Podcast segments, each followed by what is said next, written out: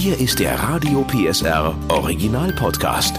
Familienfuchs, der Erziehungspodcast mit Henriette Fee Grützner und Familientherapeut und Erziehungscoach Andi Weinert. Heute Medienerziehung zu Hause. Kinder im Internet begleiten.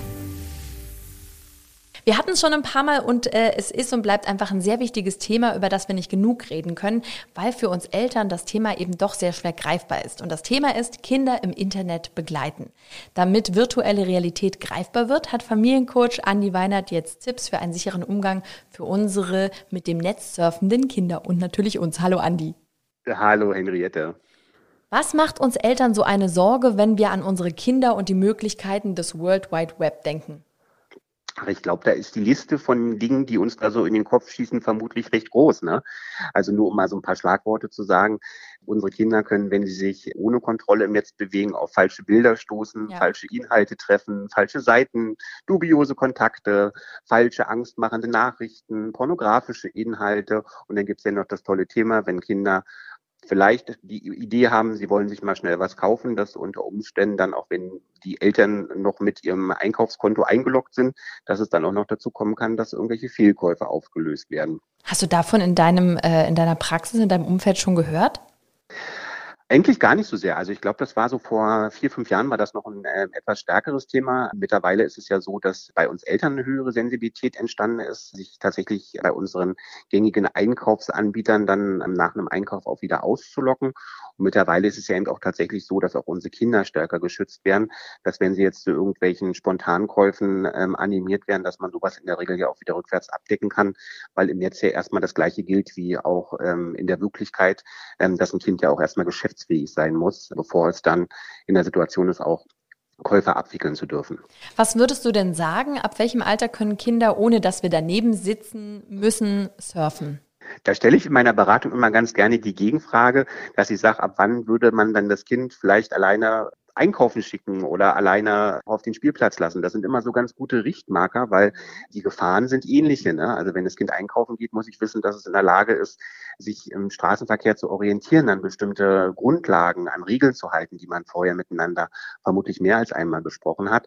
Und das ist sozusagen auch so ein Stück weit das, wenn es darum geht, ab welchem Alter gibt es unterschiedliche Richtwerte. Also man sagt in der Regel, dass Kinder oder Jungen und Mädchen unter dem zwölften Lebensjahr in der Regel keinen eigenen Internetzugang haben sollten, dass man also sagt, man hat einen Familien-PC, den man nach bestimmten Absprachen auch nutzt und dass man letztlich ähm, so ab dem zwölften bis dreizehnten Lebensjahr auch darüber nachdenken kann, dass die Kinder ein eigenes Smartphone bekommen Wobei man eben auch da wieder sagen und sich selber vorher erstmal fragen muss, hat das Kind eigentlich das Selbstbewusstsein, dass wenn bestimmte Dinge als verboten auch miteinander besprochen wurden, dem Ganzen dann auch als verboten nachzugehen oder kann es dem vielleicht nicht widerstehen und fängt dann doch irgendwie an, nicht absprachenkonform zu handeln. Ja, man wird es wahrscheinlich nie ganz verhindern können, ne? aber äh, trotzdem kann man das Kind ja vorbereiten. Ähm, wie kann man es begleiten in dieser Vorbereitung? Welche Absprachen? Wie würdest du daran gehen? Also ich benutze da ja immer ganz gerne diesen Begriff der Surfline, dass man erstmal den Kindern auch sagt, okay, das ist ein Stück weit so, wenn wir jetzt damit anfangen, ja, haben wir einfach Regeln, die wir miteinander festlegen. Mhm. Dies sind die Regeln, die im Endeffekt wir aufstellen, damit wir uns genau vor dem schützen, von dem wir sagen, das kann tatsächlich für unsere Kinder auch von Nachteil sein, dass man also sagt, geht darum, dass du dich nur auf Seiten bewegst, die wir vorher abgesprochen haben. Mhm.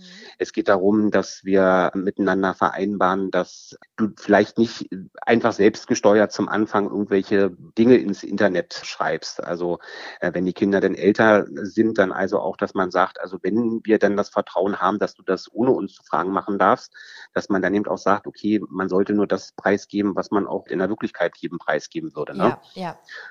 Und dann natürlich eben auch tatsächlich noch diese Idee. Und ich finde das mittlerweile auch wichtig, dass man den Kindern auch sagt, dass es einfach durch Zufall manchmal auch passieren kann, ja, dass sie im Internet auf Seiten stoßen, die sie erstmals irritierend erleben.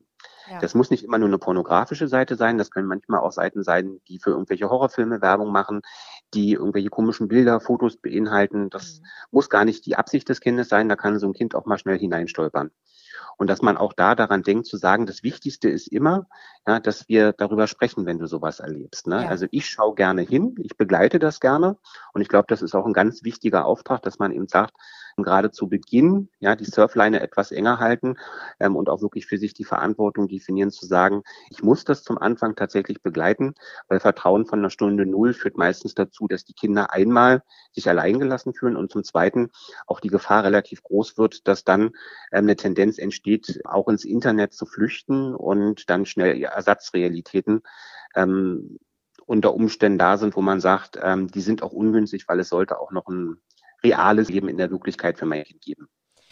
Und ich möchte auch noch mal den Tipp geben, das haben wir neulich äh, entdeckt. Es gibt halt auch verschiedene ähm, Kinderfilme oder Kinderserien, die eben auch so eine mediale Aufklärung machen, aber kindgerecht. Ne? Und das ist ja auch noch mal, wenn das vielleicht irgendein Star macht oder jemand, der cool ist. Ne? Die haben neulich so Tipps gebracht, zum Beispiel, was du auch gesagt hast, keine Geheimnisse ins Netz. Ne?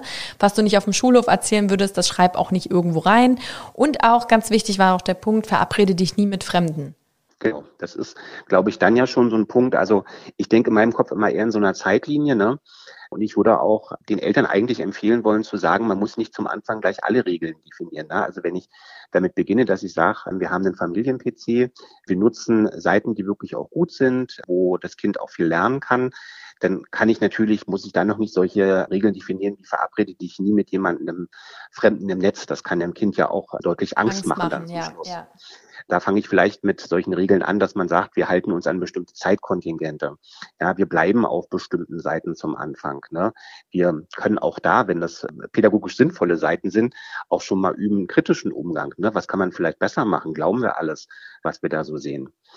Und dann kann man das Ganze ja schrittweise, umso lockerer die Surfleine wird, kommen sicherlich auch neue Regeln mit dazu. Und dann, wenn die Surfleine schon sehr, sehr locker ist oder vielleicht sogar auch schon abgegeben wurde, kann eben so eine Regel formulieren wie, ähm, wenn es sowas mal irgendwie gibt, Kontaktversuche von Fremden, die du als merkwürdig interpretierst, dann bitte auch wieder unbedingt mit uns sprechen und im keinen Fall verstummen und dann sagen, okay, ich verabrede mich mit jemandem. Du hast es gerade schon äh, gesagt, das Thema Fake News. Also heutzutage, ähm, viele Kinder nehmen ja keine Bücher mehr als Quelle, sondern eben wirklich das Internet. Wie spricht man da mit Kindern darüber, dass sie eben nicht vielleicht alles glauben oder auch viele Dinge eben hinterfragen? Also ich glaube schon, dass ähm, auch das ein Prozess ist, den die Kinder lernen müssen. Ne? Das kann man im Endeffekt dieses, dieses Thema Fake News ähm, ist ja für Kinder relativ gut greifbar dadurch, dass man die Parallelen zum Lügen auch zieht, dass man einfach sagt, du hast das bestimmt selber schon mal erlebt, dass jemand offensichtliche Unwahrheiten über dich oder auch über Freunde verbreitet hat. Und genau das sind in einem viel größeren Maßstab sind dann Fake News.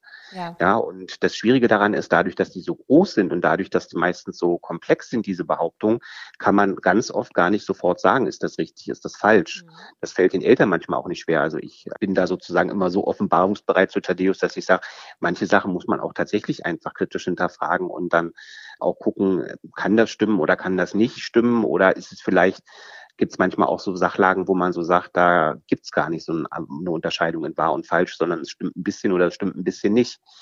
Also dieser Umgang mit Quellen auch durchaus darauf hinzuweisen, dass man sagt, es gibt Menschen, die haben das richtig in einem Studium gelernt, die haben Journalismus gelernt und die handeln auch nach einem bestimmten moralischen Wertesystem, wenn sie Nachrichten in die Welt verbreiten. Und dann gibt es eben ganz viele, die schreiben einfach nur Dinge, Gedanken, die sie irgendwo aufgeschnappt haben.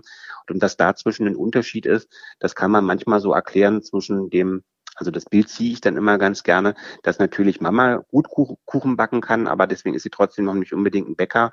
Und genau so ist es im Internet auch. Also es gibt Menschen, die schreiben da gute Sachen und die haben dafür durchaus ein Talent. Es gibt aber auch welche, die sollten es besser lassen. Es ist halt gar nicht so einfach, ne? Die Annabelle hat mich neulich gefragt, äh, zum Beispiel, kann ich dem Fernsehen oder kann ich dem Internet glauben? Das ist natürlich eine große Frage. Ne? Man kann ja nicht, wenn man so einem kleinen Kind sagt von acht Jahren, du kannst überhaupt nie irgendwas glauben, wenn du es nicht selber überprüft und bewiesen hast. Mhm. Das ist ja auch schwierig. Ne? So, das ist gar nicht so einfach. Aber ich habe auch gesagt, ähm, ne, nimm dir zwei Quellen oder mehrere, also guck dir mehrere Seiten an, ne, vergleiche das, nimm auch mal ein Buch, auch das äh, ist auch mal gut, ne, gibt ja auch wissenschaftliche Bücher, die geschrieben wurden, jetzt natürlich nicht mit acht, aber später, aber mhm. dass man, ne, dass man eben sagt, weil sie hat auch gesagt, äh, da ging es irgendwie Vortrag Thema Katze und bei manchen wird die Katze 20, da steht manchmal 15, dann steht da 30, ja, so, wo man sagt, na, was stimmt denn jetzt, ja, das ist, ähm, ist dann, äh, ist dann schon spannend, ne? Oder fangen die jetzt schon an, dann eben auch die Dinge zu überprüfen? Stimmt mhm. das, was da steht, oder stimmt es eben nicht? Ich finde aber auch den Vergleich da auch wieder zu, zu guten Bekannten und Verwandten auch ganz wichtig. Ne? Also auf eine Frage, kann man im Internet glauben, würde ich sagen, na ja, das kannst du im Endeffekt genauso übertragen wie bei Oma und Opa. Ich glaube schon, dass man, dass man denen viele Dinge glauben kann. Ne? Aber da gibt es eben manchmal auch, und deswegen ist das auch wichtig, durchaus die Idee, dass natürlich vielleicht auch Oma und Opa mal beim Spielen flunkern. Und deswegen, so darf man sich auch im Internet bewegen. Man muss ja nicht grundsätzlich das jetzt wieder in Erwachsenensprache nicht paranoid werden und seinem Kind da auch nicht paranoide Ideen einpflanzen. Aber man kann natürlich schon auch sagen, das passiert uns ja auch in der realen Welt, ja. dass wir niemanden bedingungslos alles immer glauben sollten. Genau. Thema äh, Kindersicherung ist mir noch eingefallen. Da wollte ich dich fragen, das gibt's ja auch, ne? Das kann man ja einrichten, auch bei so einem Familien-PC.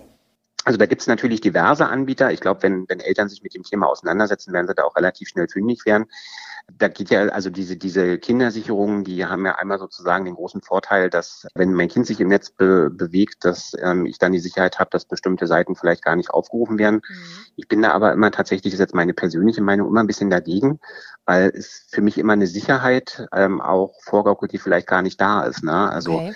Ich sage es günstiger, dass ich sage, ich begleite das wirklich in, in Person als Elternteil begleite ich mein Kind durchs Internet beim Surfen und vertraue nicht auf so eine Kindersicherung, weil auch das wurde mir in der Beratung schon das ein oder andere Mal erzählt.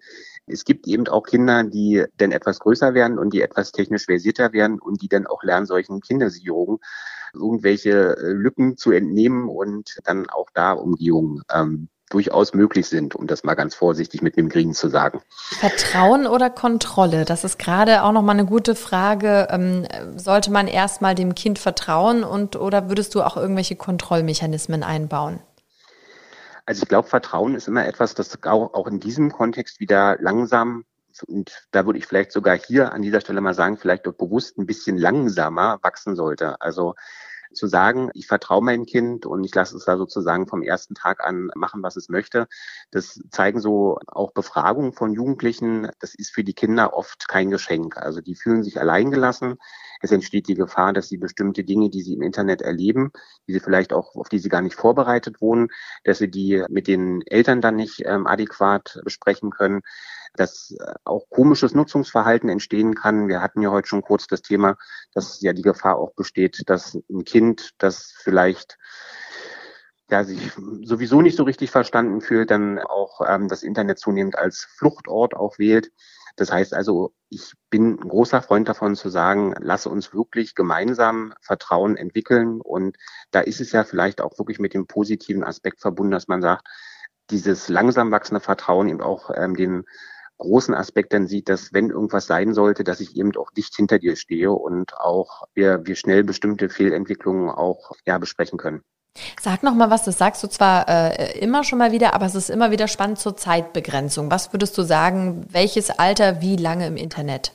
Ist tatsächlich auch wieder so eine Frage. Also das hat man ja früher immer ganz oft gemacht und viele Experten kommen davon jetzt so ein bisschen weg, weil wir eben auch verstanden haben, dass diese Begrenzung von bestimmten Bildschirmzeiten, dass die immer so ein Stück weit auch hinter dieser Grundannahme läuft, dass die reale Welt natürlich wertvoller ist als die digitale Welt, aber ja. der digitalen Welt immer so ein Geschmäckler ähm, einhaucht, wo man so sagt, ich glaube, es kommt immer darauf an, was, was, was passiert denn da in dieser digitalen Welt. Ne? Also man, es gibt wunderbare digitale Lern-Apps, die uns alle ja mit unseren Kindern auch gut durch die Corona-Zeit geholfen haben, als ja. zum Homeschooling und Co. ging. Und ähm, mit einem mit einem Augenzwinkern, ich glaube, da wird das eine oder andere Elternteil sicherlich eher in den Green verfallen, wenn ich dann sage, na ja, die äh, bis zu siebenjährigen sollten nicht mehr als eine Stunde Bildschirmzeit am Tag haben. Und das hat sich vielleicht auch durch genau diese, durch diese Pandemie ein bisschen verändert, dass wir heute den Blick haben, dass wir sagen, wir wollen da so ein bisschen weg von kommen. Ja, also, ähm, sondern es geht eher um die Inhalte, das Wie, was macht das Kind konkret und eben auch wieder um den Aspekt, wie begleiten wir es als Eltern. Ne? Ein Kind für zwei Stunden vor einem Bildschirm zu parken, zu sagen, äh, ich äh, lasse das Kind einen Film gucken. Ja, das kann man machen, wenn es ein altersgerechter Film ist. Aber das hat natürlich eine andere Qualität, als wenn ich sage, hey komm, wir machen hier gemeinsam, wir lernen zusammen Deutsch oder wir schauen uns irgendwas Naturwissenschaftliches an, was dann auch noch super gut aufbereitet ist, weil dann ist es ja gemeinsames Miteinander lernen, Zeit verbringen. Und dann ist es ja auch, ähm, hm, da hat das Medium einen ganz anderen Stellenwert zum Schluss auch. Ich finde es das toll, dass du das so sagst, weil genau äh, äh, ich an immer wieder in diesen Konflikt komme zu sagen, ne, wenn sie sagt, oh, die App und das ist so toll und wo man sagt, na ja, und, und es gibt ja auch wirklich, wie du schon sagst, tolle Apps, wo die auch ganz viel lernen können, ja, auch strategisches Denken oder Schach oder was auch immer. Mhm. Aber wo ich auch immer sage, ah, nicht, dass du so viel von der Wirklichkeit verpasst. Ähm, ich bin natürlich auch eine Generation, äh, wo das Internet ja erst kam, ne? Du wahrscheinlich mhm. auch, Andi, oder? Ja. ja wir, wir, waren, wir waren noch die äh, äh mit dem Ball auf der Straße spielenden Kinder. Die, das ja. machen unsere Kinder ja auch noch, aber trotzdem ist es weniger geworden. Ich finde den Schritt nicht so einfach für unsere Generation. Für, un, für, sagen wir mal, für unsere Eltern oder Großeltern ja noch schwerer äh, nachzuvollziehen. Ähm, also ich finde deswegen gut, was du gerade gesagt hast, dass du uns Mut machst, diesen Schritt mitzugehen und die Kinder, auch wenn wir sie begleiten, damit sie natürlich sicher da durchgehen, aber auch diese Schritte machen zu lassen. Genau. Und was ich an der Stelle vielleicht noch ganz kurz ergänzen möchte, ne, weil ja die Angst bei dem einen oder anderen Elternteil auch da ist, zu sagen, oh, dann hängt ja irgendwann bloß noch vor den Dingern. Ja, genau. Ich glaube, da kommt uns im Vorleben eine ganz große Bedeutung zu. Also was ich in meinen Beratungen immer wieder erlebe, ist, dass Eltern, die sehr aktiv sind, die selber sehr viel mit den Kindern draußen sind, spazieren gehen, sagen, hey, lass uns auf den Bolzplatz gehen, das sind ähm, auch diejenigen Eltern, die ihre Kinder so erleben, dass die sagen, nee, das, der will gar nicht die ganze Zeit da vor dem Ding hängen, sondern ähm, der geht schon auch raus, der verabredet sich jetzt auch wieder draußen. Ne? Und diejenigen Eltern, die, wenn sie sich selber mal kritisch hinterfragen, vielleicht auch äh, selbst sehr viel Bildschirmzeit produzieren, das sind dann vielleicht auch oft die, die sich von ihren Kindern wünschen, Mensch, jetzt geh doch mal wieder raus, jetzt mach doch mal wieder irgendwas, wo man gut sagen kann, ähm, wenn man merkt, dass man sein Kind ein bisschen mehr wieder draußen vor der Tür sehen möchte, warum denn das Kind rausschicken? Am besten mit dem Kind rausgehen. Sehr schön. Vielen, vielen Dank, Andi. Gerne. Der Podcast rund um Familie, Eltern, Kinder und Erziehung mit Familientherapeut und Erziehungscoach Andi Weinert. Alle Folgen hören Sie in der Mehr PSR App und überall, wo es Podcasts gibt. Familienfuchs, ein Radio PSR Original Podcast. Moderation Henriette Fee Grützner. Eine Produktion von Regiocast, deutsches Radiounternehmen.